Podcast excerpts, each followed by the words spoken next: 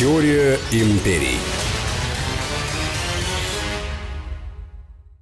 Здравствуйте, друзья, это «Теория империи», Сергей Судаков. И Анна Шафран, здравствуйте. И мы продолжаем проводить параллели между Древним Римом и Соединенными Штатами Америки, потому что, известно, Америка была построена по образу и подобию Древнего Рима. Если мы знаем, как когда-то разворачивались события, значит, соответственно, можем предположить, как они будут разворачиваться и сегодня. Да, совершенно верно. Сегодня я бы хотел предложить такую тему, поговорить о двух достаточно интересных личностях. А, первое — это известный, серьезный а, такой вот римский император а, Веспасиан. Человек, который, наверное, был первым императором не из-за аристократического сословия. То есть, по большому счету, он был человек из ниоткуда. Такой классический self-made man, который поднялся из грязи в князи, но он прошел достаточно серьезный путь. Тит Флавий его звали, и он стал основателем той большой династии, которая будет называться династия Флавиев.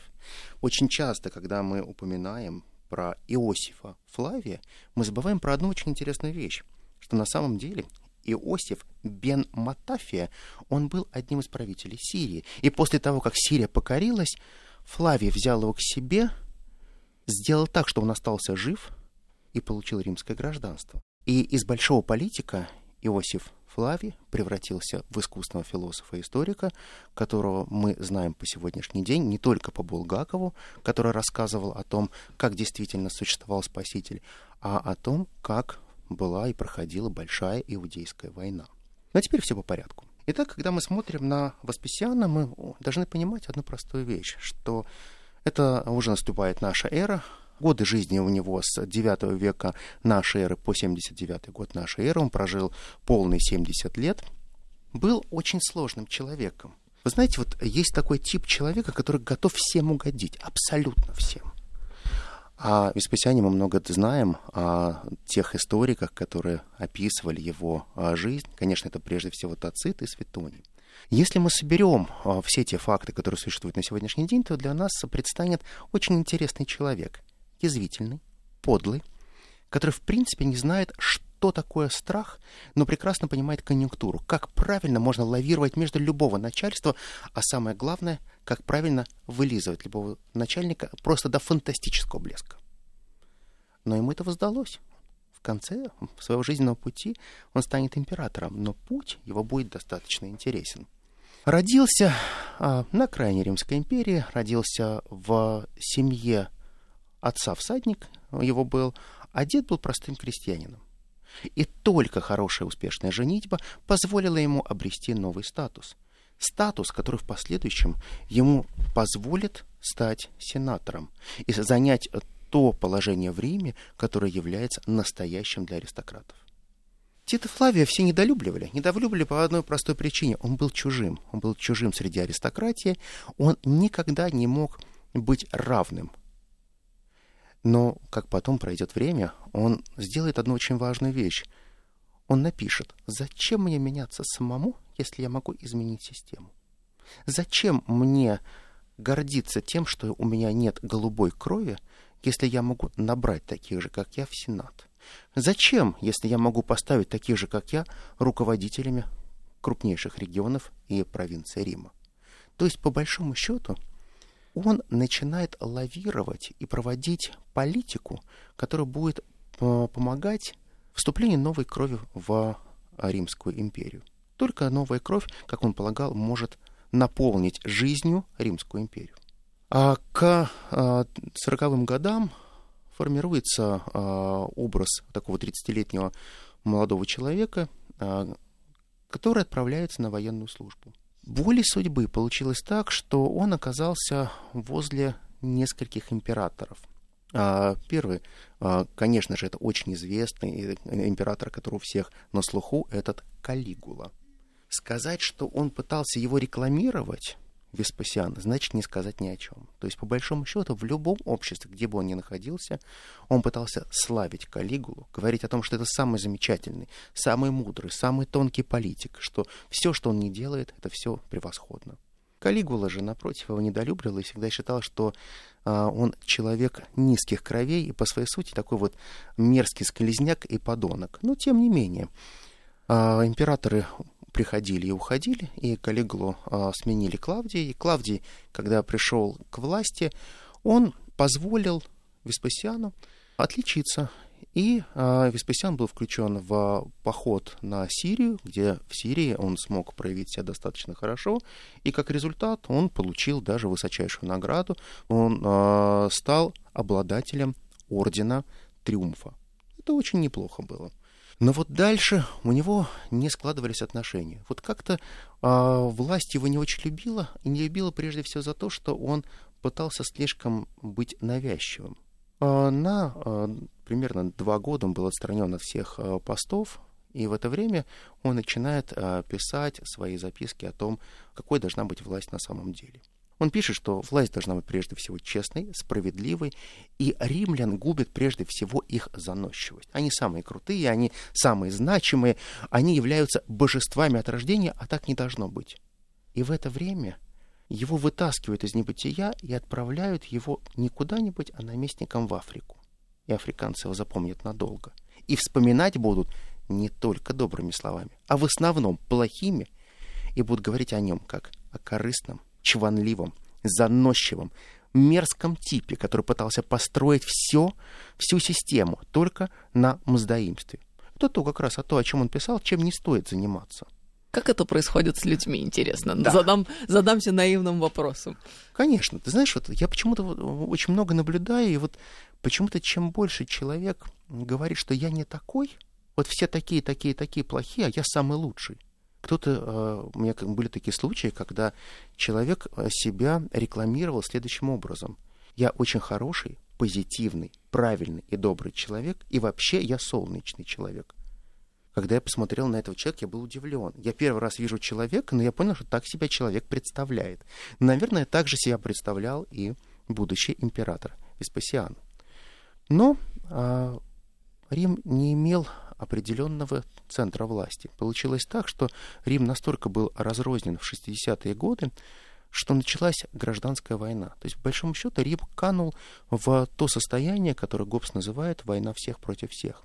Появилось несколько центров силы, сильные регионы поднимались и говорили, что мы не хотим больше платить дань Риму, а те регионы, которые нужно было вновь покорять, это была Британия, естественно. А Британия покорилась, она вошла в состав Римской империи, но и в Британии было неспокойно. Поднялась Испания, потому что это богатейшие земли, которые должны были платить дань, и платить в тех размерах, что они были просто грабительские, эти платежи. И в воле судьбы получилось так, что единственный человек, у которого были африканские легионы, который находился за территорией Рима, был Веспасиан. И так получилось, что когда все перегрызлись внутри Большого Рима, он смог как триумфатор войти в Рим и истощенные войска конкурирующих сторон попросту уничтожить. И провозгласил себя императором. Блестящая э, ситуация, когда он приходит к власти, он сразу же назначает консулом себя и своего сына. Потому что он говорит, я не хочу искать кого-то еще, кто мог бы быть со мной вторым консулом. Мой сын — это лучший выбор, потому что я ему доверяю. Главная заслуга, которую ему приписывать, надо отдать должное. Первое, он остановил гражданскую войну. И второе, он занялся занятостью населения. То есть он понимал одну простую вещь, что труд и занятость — это самое главное, что может сплотить нацию. Если люди находятся вне труда, они рассыпаются. То есть, по большому счету, нужно каким-то образом организовать об... Э, общество и отрасли хозяйства, чтобы люди начинали постоянно работать. И тот тип экономики, который он начинает развивать, называется этатистский, то есть полностью государственный. Он сокращает расходы, но не сокращает расходы прежде всего на содержание армии. Армия достаточно большая, потому что он полагал, только армия способна держать всю огромную территорию. При этом он начинает заново перестраивать огромное количество акведуков. Он начинает перестраивать дороги. Он начинает вкладывать деньги в большие инфраструктурные проекты. Позже пройдут годы, и мы поймем, что в Великой депрессии, мы сегодня про это поговорим, как будет реализована тоже программа занятости, уже у другого человека, у Рузвельта. Но пока, пока мы находимся еще в Древнем Риме, мы видим, что Рим нужно было каким-то образом организовывать. Он прекрасно понимает, что надо зарабатывать деньги классическая фраза Веспасиана «деньги не пахнут», она же происходит тоже от его сына. Мы помним, когда сын десятки раз к нему проходил и говорил, пап, а почему римские туалеты не моют, это первое. Почему а, берут деньги за посещение туалетов. Это же невозможно. Тут он говорит, всегда помни, деньги не пахнут. А вот те люди, которые обслуживают туалеты, они хотят деньги. Кто-то найдется, добрый человек, и что-нибудь почистит. А пока пусть стоят.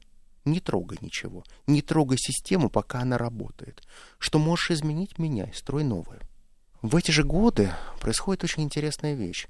Он формирует целый рынок продаж должностей. Официально. Хочешь быть назначенным претором, представителем той или иной провинции, хочешь а, получить должность, грубо говоря, управляющего, все это стоит денег. Какая интересная система. Мы же знаем самые разные системы э, функционирования государственной машины. Есть, например, система экзаменов. А есть система продажи должностей? Да. Как это прекрасно работает. Да, да. А он же говорит очень просто. Если у тебя есть деньги, значит, ты не дурак. Если те, эти деньги к тебе пришли, значит, фортуна тебя любит. Но если ты заплатил эти деньги, значит, тебе надо их отбить. Да, и тебе их надо отбить, значит, ты будешь эффективно работать. Да, ты будешь выжимать деньги эффективно из э, людей. Ну, ты же все равно заставишь их работать, ты же не убьешь отрасль.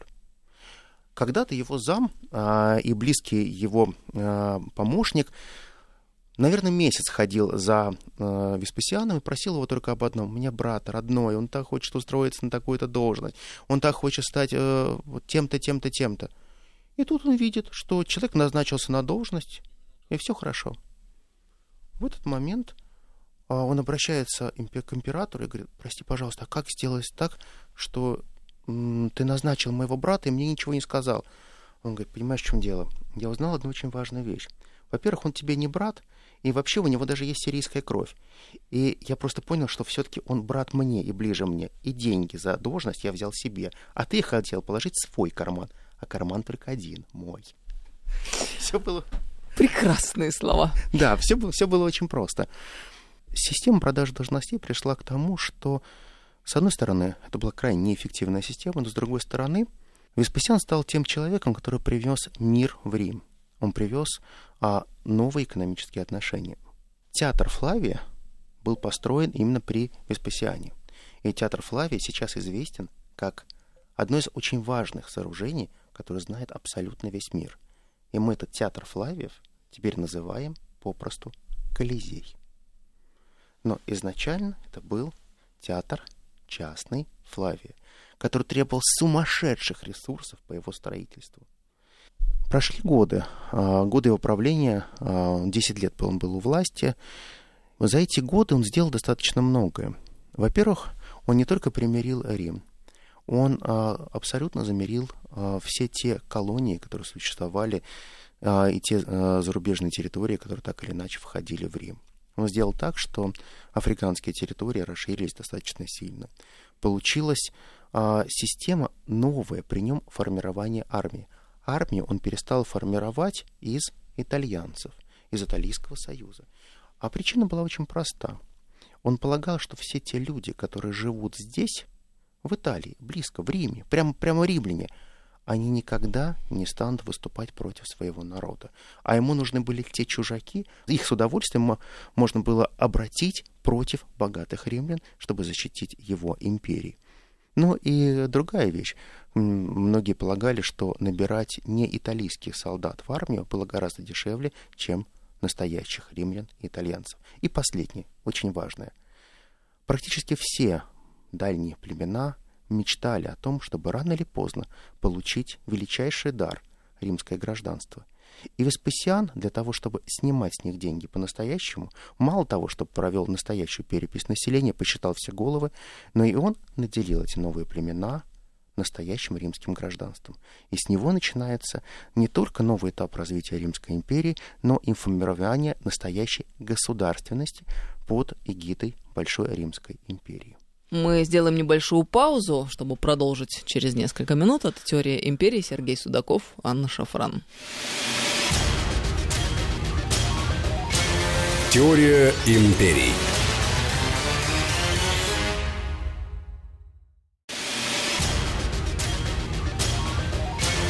Теория империй. Продолжаем разговор. Это «Теория империи». Сергей Судаков и Анна Шафран.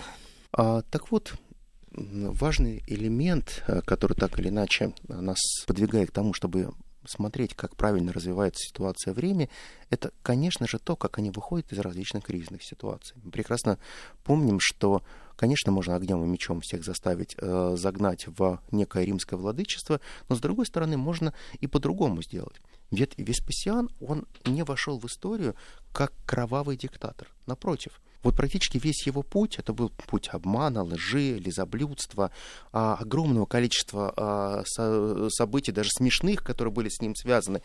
Например, Клавдий, император, он полагал, что знак здоровья человека — это публичное испускание газов. Когда а, не стало Клавдия, а, на его место пришел а, Нерон, Нерон очень сильно э, любил музыку, музыкальные представления. В один из первых рядов был посажен Веспасиан, и когда шло музыкальное представление, Веспасиан как-то отличился и спустил из себя настолько громко газ, что после этого на год был отвлечен от власти. Но это вот насчет того, насколько надо преданно исполнять все те приказы, которые есть у императора. Он настолько перегибал палку, что многие говорили, ты такой неискренний. Просто вот ты и искренность, это невозможно. Просто мне казалось бы, если бы ему сказали, что надо голышом на улице ходить в мороз, он бы это делал просто неукоснительно. Но этот человек, когда получил власть, он поменялся полностью. Он каким-то образом стал более благим, и он как-то очень сильно подобрел. Он понял, что наделение властью это прежде всего очень сильная нагрузка. И власть, она тяготит неимоверно когда он обрел то, что он мечтал всю свою жизнь, он стал первым в Риме, он изменил своим привычкам. Он понял, что а, не нужно лебезить, трусить, торопиться, и он стал действовать в других канонах. И его действия наконец-таки стали более прагматичными. И вот в Америке, в сложных условиях, появляется очень важная личность. Та личность, о которой говорят многие как о спасителе Америки по отце нации, это, конечно же, Франклин Дерано Рузвельт. Это человек, который прошел очень через многое, но он во многом смог смягчить те удары, которые были во время кризиса, который называется Великая депрессия. Теперь по порядку. В 1888 году будет э, рожден Франклин Рузвельт. Э, семья достаточно богатая, обеспеченная. Фамилия его, Рузвельт, она не американская совершенно. Несмотря на то, что огромное количество американцев именно имели фамилию Рузвельт, изначально это голландская фамилия, которая происходит от слова «сатрос». Просто если разбить ее на составные части, а, то это просто ну, тот небольшой а, сад с розами. В детстве, когда а, Рузвельта спрашивали, кем он хотел бы стать, когда вырастет, он говорит, у меня есть два направления, которым бы я хотел заниматься. Первое, мне хотелось бы быть бы адвокатом, мне хотелось бы выступать перед большими коллегиями, и, наверное, как величайшие римские ораторы, я могу подчинять себе толпу, и мне бы руку плескали. Но второе, если не получится, ну, я бы, ну, я бы мог тогда стать политиком. Ну, так через губу это говорилось. Ну, тогда бы я бы мог стать политиком. Судьба сложилась так, что э, он блестяще учился, жил в очень богатой семье. Изначально был рожден, как э, говорят американцы, с серебряной ложкой во рту. И постепенно из него вырастает не чванливый э, человек, но человек очень въедливый, очень точный, тонкий, который понимает, как правильно при, э, входить в любой коллектив. Он четко понимал, как можно общаться правильно с людьми, как можно было э, произносить речи и как самое главное втираться в доверие. То есть каким образом можно было располагать к себе человека. Тогда же он очень сильно увлекается масонством. А, я напомню, что когда он станет уже президентом Соединенных Штатов Америки, а, он будет в достаточно высоком градусе, он будет в 33-м градусе, он никогда этого не скрывал, и он говорил всегда о том, что не надо смешивать то, что а, является природой человека. Дело в том, что многие когда-то его упрекали, говорят, вот вы увлекаетесь масонством, ну, каким же образом вы относитесь к вере? Он говорит, я верующий человек, и одно другому не противоречит, и никоим образом противоречить не может. Просто я полагаю, что можно хотя бы на один шаг быть впереди. И мое увлечение теми знаниями, которые я получаю, я прежде всего обязан как раз моему участию в а, Доме масонов. А в своей практике он успел поработать адвокатом, а, успел поработать просто юрисконсультом, но больше всего, конечно же, он хотел быть политиком. А, даже попытался выступить себя в Сенат, провалился без шансов, никаким образом не смог пройти в Сенат. А, думал о том, чтобы надо снизить планку, пройти в Конгресс. Но а, он стал достаточно значимой фигурой еще с тех времен, когда он работал в Гарварде, простым корреспондентом журнал в, при Гарварде, это называется Crimson Review – это все так называемый, ну, просто, наверное, один такой вот простой институтский журнал, он оказался единственным человеком, который смог взять интервью у президента Соединенных Штатов Америки. Круто. А знаешь почему? Нормально для студенческого журнала? Да, и все просто были ошеломлены, но как так? Президент студенту дал достаточно большое развернутое интервью. Ну, наверное, да, все... как все, так? Мне интересно. Все было гораздо проще. Дело в том, что Теодор э, Рузвельт там был его двоюродным дядей. Поэтому, а как раз а, его жена а, Элеонора, она по фамилии будет, естественно, Элеонора Рузвельт. И а, она будет ему приходиться двоюродной кузиной. Он всегда говорил, что все только в семью, все в семью. А жена скажет, что любая женщина, когда вступает в брак, меняет фамилию, с этим меняет э, семью, меняет свой статус и также меняет свою судьбу. Я тоже поменяла фамилию, но она оказалась прежней. Забавно.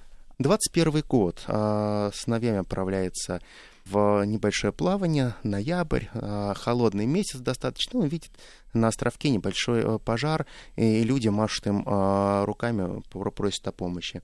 Рузвельт с сыновьями подходит достаточно близко к островку, они бросаются в брод, помогают тем людям, затаскивают их на свою яхту, достаточно модную и красивую, но результат плачевен – Людям-то они помогли, и все здорово. У него разразился полиомиелит, который его разбил. Полный паралич, и примерно на 6 лет он выпал из жизни.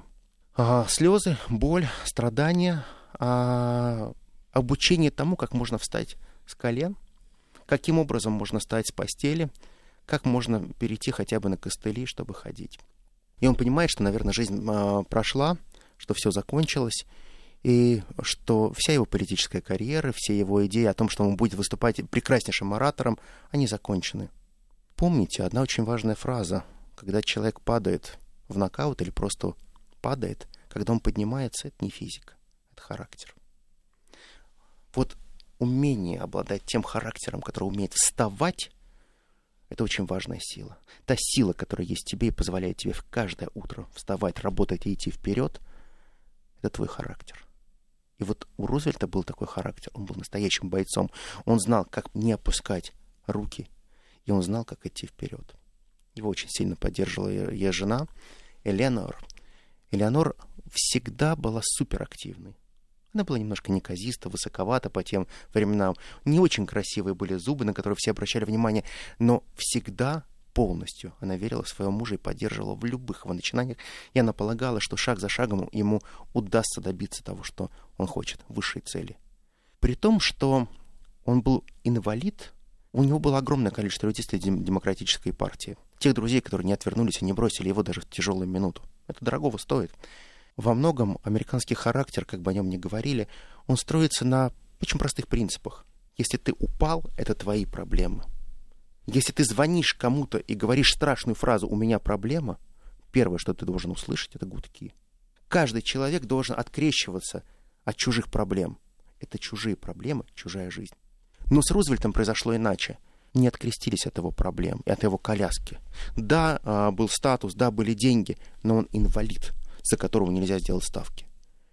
И тем не менее, президент Гувер, который находился у власти, он настолько изничтожил экономику страны, и Великая депрессия, которая пришла в Америку, или настоящий кризис, он пришел из Европы. Нам часто говорят, что Америка стала первопричиной этого кризиса. Да неправда это, совершенно неправда. Америка вышла победительницей, в кавычках, из, из Первой мировой войны. По очень простой причине.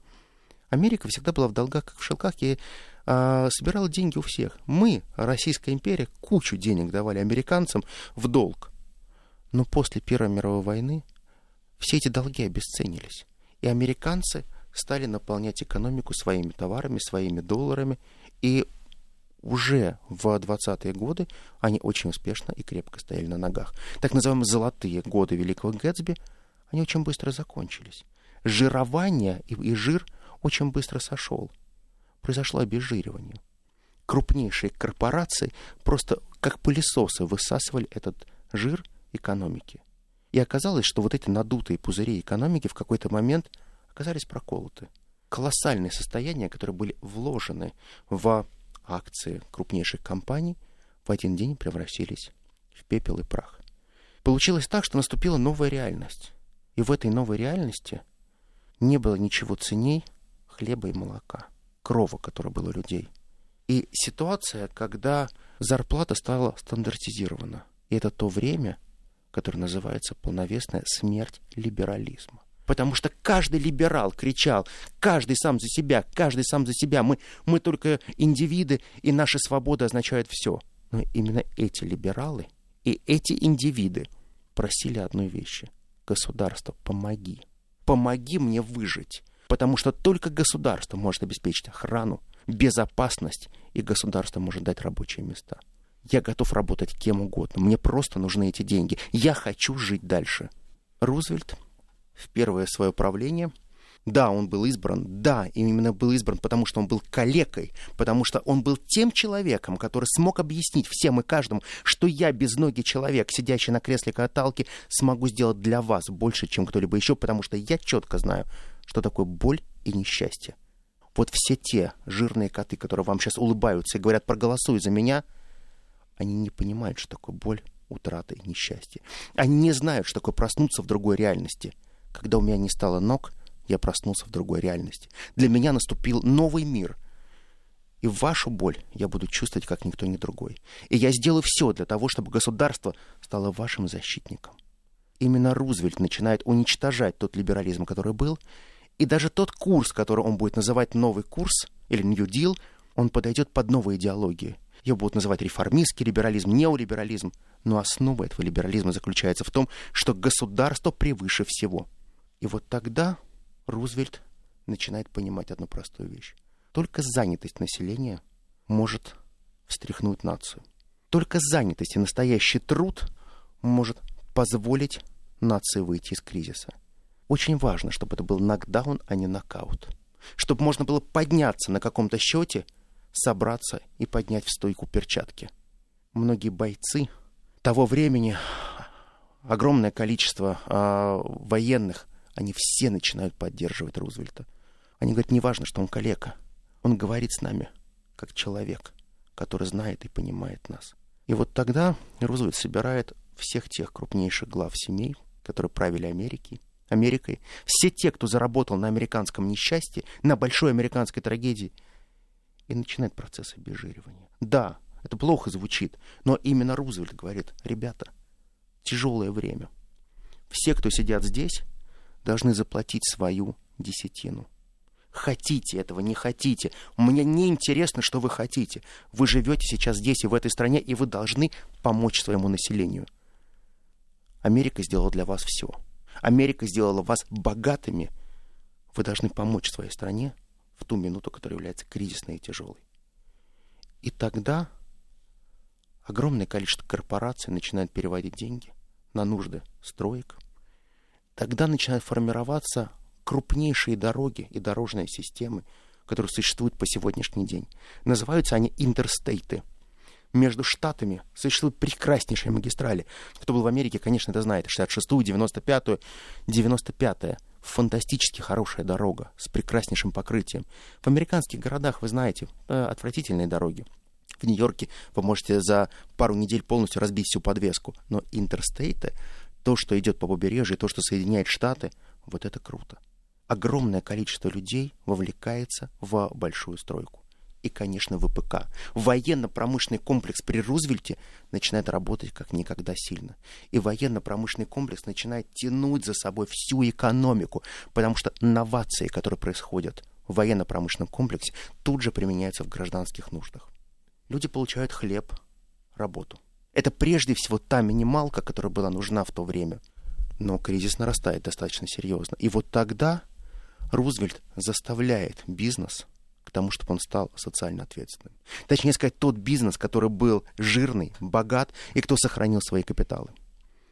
Я отдельно расскажу про Говарда Хьюза, он того стоит. Это очень интересный бизнесмен из э, больших семей американских. Тот человек, который добился очень-очень многого. Но Говард Хьюз известен не только, что он был авиатором, или по фильму «Авиатор» с Ди Каприо, и не только потому, что он был блестящим инженером без образования, и не только потому, что он изобрел а, сотни вещей, и не только потому, что он а, снял блестящие фильмы, настоящие шедевры кинематографа. «Ангелы из ада». Этот фильм знали все в Америке. А в том, что Говард Хьюз начинает кормить людей.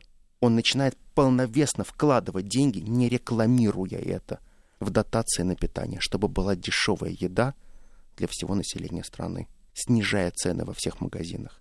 Даже отчасти работая в убыток или в ноль, он начинает кормить, но деньги он компенсирует за счет военных авиационных контрактов. Шаг за шагом все те люди, которые понимают, что есть общая беда, они включаются в то, как правильно выйти из этого кризиса. И только коллективными усилиями можно было выйти из этого кризиса. Рузвельт станет единственным президентом в истории, которому будет разрешено избираться неограниченное число раз. А как это произошло? изменил, из, была изменена законодательная база для того, чтобы Рузвельт мог избираться. И после того, как Рузвельт не станет, он умрет, это, возможно, будет закрыто навсегда. Потому что решили, что таких, как Рузвельт, больше нет. А как избир... интересно, оказывается, все-таки роль личности в истории это действительно серьезная роль, и под эту личность в светоче демократии всемирном э, можно изменять правила? Любые правила можно изменять, и что бы они нам ни говорили, всякую ерунду, Рузвельт избирался четыре раза подряд. Люди не спрашивали, за кого голосовать. Зачем они ведут эти кампании свои? Зачем? У нас есть Рузвельт. Это тот Рузвельт, который прошел с нами Великую депрессию. Это тот Рузвельт, который был с нами, когда нам было тяжелее всего. Тот Рузвельт, который был с нами во Второй мировой войне. Это Рузвельт. А кто еще? Это по поводу тех американцев, которые говорят про наших лидеров. А как же так? Ребята, бывают хорошие годы, бывают очень сытные годы, а бывают тяжелые годы. Вот Рузвельт стал тем человеком, который создал систему занятости. Тот человек, который постепенно выводил страну из Великой депрессии. Но по-настоящему сильная экономика в Америке станет только после Второй мировой войны не в 1936 году, не в 1938 и не в 1940, потому что тогда еще кризис будет идти достаточно сильно. Но он сделал настолько мощные основания для того, чтобы идти вперед, как никто другой. Рузвельт был именно тем человеком, который в тяжелое время он прекрасно понимал чаяние своего населения. Именно в тяжелые годы он понимал, каким образом можно организовать и переустроить органы государственной власти. Именно Рузвельт смог найти те каналы диалога с крупным бизнесом и перестроить этот бизнес. Именно Рузвельт смог начать нормальный договор и разговор с Домом Саудов. Именно Рузвельт был тем человеком, который шаг за шагом постепенно договорился с саудовцами о том, что нефтянка по достаточно приемлемой и низкой цене пойдет в Америку. Рузвельт стал тем человеком, который стал настоящим символом, символом Америки. Ведь настоящее формируется сегодня. Вот мы, мы то, что мы сегодня сделаем, это то, что наша реальность. Это та реальность, которая существует. Ничего другого нет, все остальное миф. Очень простые слова, которые будут потом произнесены в фильме «Нокдаун», который будет снят а, на реальных событиях про боксера по кличке Бульдог. А, эта история будет жизни одного человека. Он всегда выходил на ринг, он бился, он бился не с противниками, он давал большое интервью и сказал простые слова. Он процитировал то, что говорил Рузвельт. Каждый раз, когда я выхожу на ринг, каждый раз, когда я стою в стойку и бьюсь, я не бьюсь за титул. Он не значит ничего. Я бьюсь только за одно. За хлеб и молоко для моей семьи. И я уверен, что каждый из нас является тем бойцом, который будет биться, и только вместе мы чего-то стоим. Спасибо большое Спасибо огромное. за духоподъемный рассказ. Сергей Судаков. И Анна Шафран. Это «Теория империй». До встречи. До новых встреч. Через неделю. Теория империй.